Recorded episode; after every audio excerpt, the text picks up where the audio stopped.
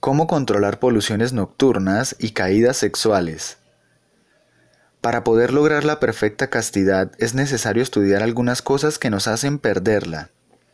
Las poluciones nocturnas. Una polución es un derramamiento o pérdida de la energía creadora sexual que se da durante las horas de sueño. Mientras el cuerpo físico descansa en la cama, el cuerpo astral está en actividad, a través del cordón de plata transmite vibraciones que vienen al cuerpo físico, originando un derramamiento de energía sexual en el mismo. Cuando uno quiere acabar con el yo de las poluciones nocturnas, debe trabajar las diferentes facetas que presenta. Ahora vamos a estudiar algunas de ellas. Primero, por un lado tenemos las impresiones. En el transcurso del día recibimos muchas impresiones. Esas impresiones llegan a nosotros por los sentidos, por lo tanto, tenemos impresiones visuales, auditivas, olfativas, gustativas y sensitivas o táctiles. Las impresiones se pueden transformar cuando nos encontramos en estado de vigilia, cuando nos autoobservamos y tenemos el recuerdo de sí.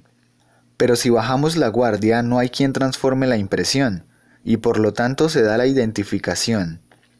Todas las impresiones no transformadas pueden llegar a producir una polución nocturna o caída sexual.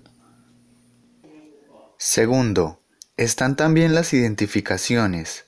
Nos identificamos con muchas cosas. Ustedes mismos van a ver, por ejemplo, que uno podría identificarse con un proceso de ira, lujuria, codicia, etc. Uno se puede identificar con una falda que vio, con unas piernas, se puede identificar con unos senos, con unos ojos, con una cara, con un cabello, con lo que sea, el trago, la comida en exceso, etc.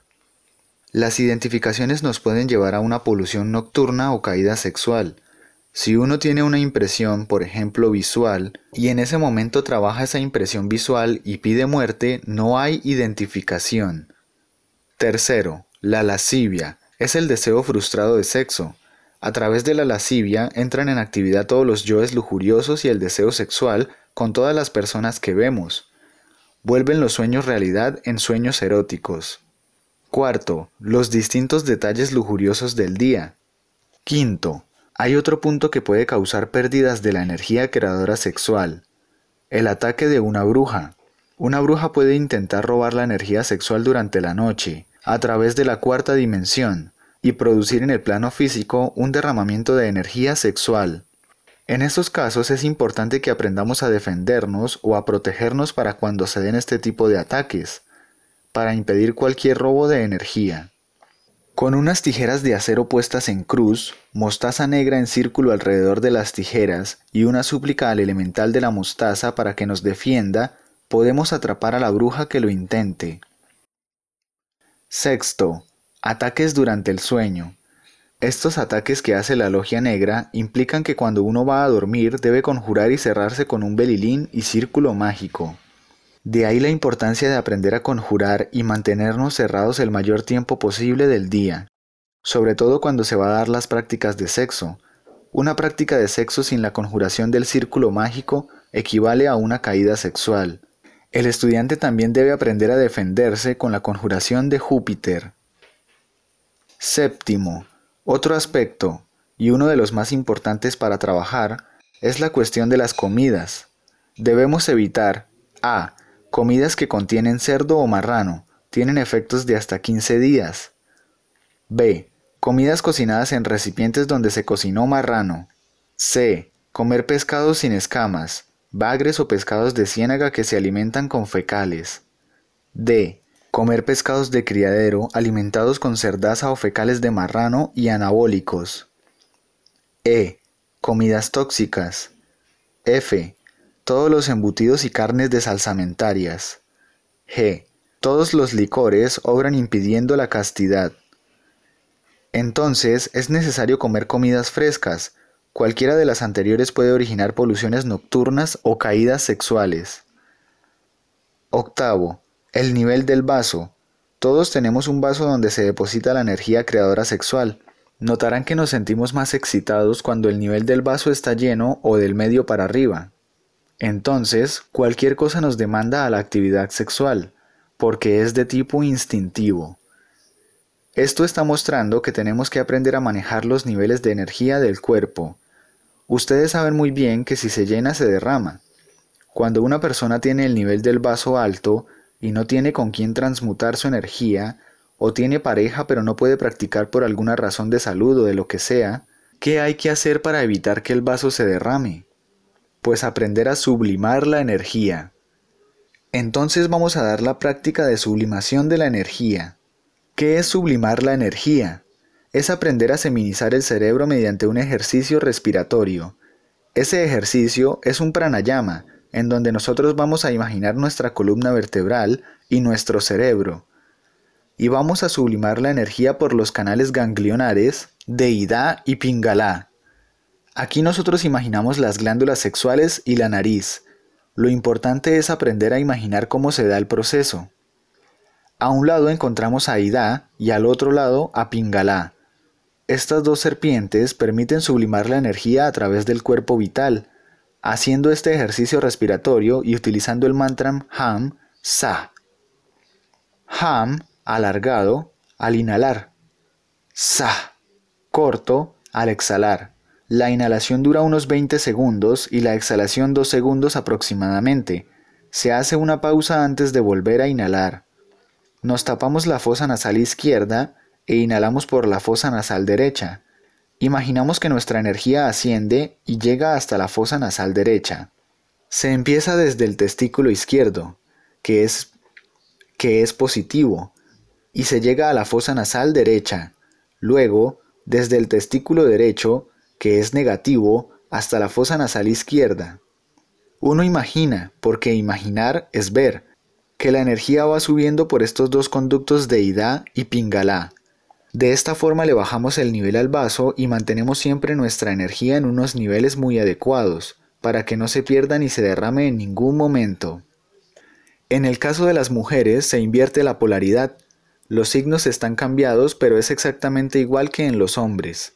Las damas comienzan por el ovario derecho y van hasta la fosa nasal izquierda, y siguen por el ovario izquierdo, llevando la energía a la fosa nasal derecha.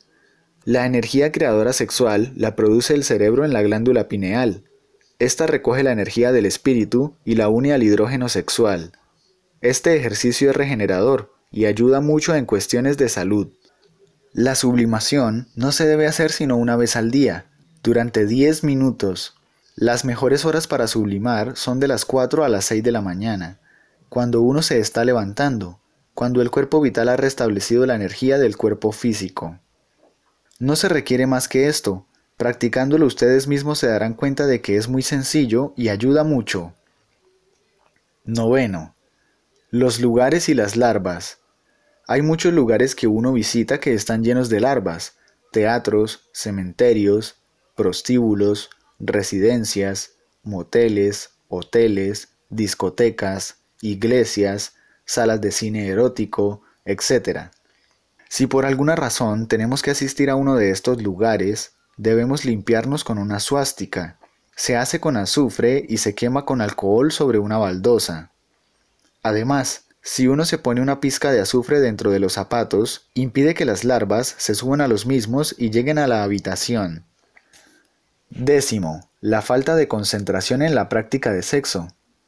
Siempre se debe pedir asistencia al Padre y a la Madre Divina antes de iniciar una práctica sexual. Nunca se debe practicar sin la conjuración del belilín y círculo mágico, de lo contrario se está expuesto a un ataque. La falta de concentración en la práctica origina las caídas sexuales, se dan porque permitimos que la mente revolotee por ahí. Donde está la mente está la conciencia. Primero, cuando se está practicando cada uno ha de concentrarse en sus órganos sexuales y en su columna vertebral, no en los de la pareja. Segundo, todos los movimientos deben ser suaves, hay que evitar los movimientos bruscos. Tercero, la alcoba del matrimonio gnóstico debe mantenerse en magníficas condiciones de higiene y con muy buena ventilación. Recordad que allí llegan los maestros a ayudarnos en el trabajo. Cuarto, se recomienda a las parejas que inician no usar colchones viejos ni aquellos en los que anteriormente se haya fornicado, pues están llenos de larvas. Para los que se casan, se recomienda no ir en su luna de miel a hoteles, debido a que las camas de los mismos son camas negras. así por fuera parezcan muy limpias, son antros de la logia negra. 11. La menstruación. Durante el proceso menstrual de la mujer, la pareja debe separarse por varios motivos. La energía de la mujer está pasando por un proceso involutivo, y esta energía atrae la energía del varón hacia la involución también. Por otro lado, la mujer en menstruación produce muchas larvas, por eso no es conveniente que duerma en la misma cama donde se practica el suprasexo, ni que el varón duerma con ella. Además, cualquier caricia durante esta semana revive yoes muertos.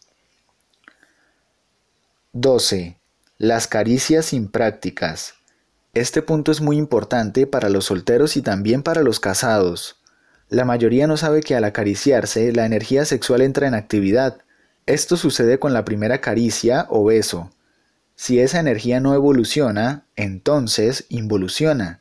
Más tarde la persona se irá a acostar y vendrá la polución nocturna, y si va a practicar la caída sexual.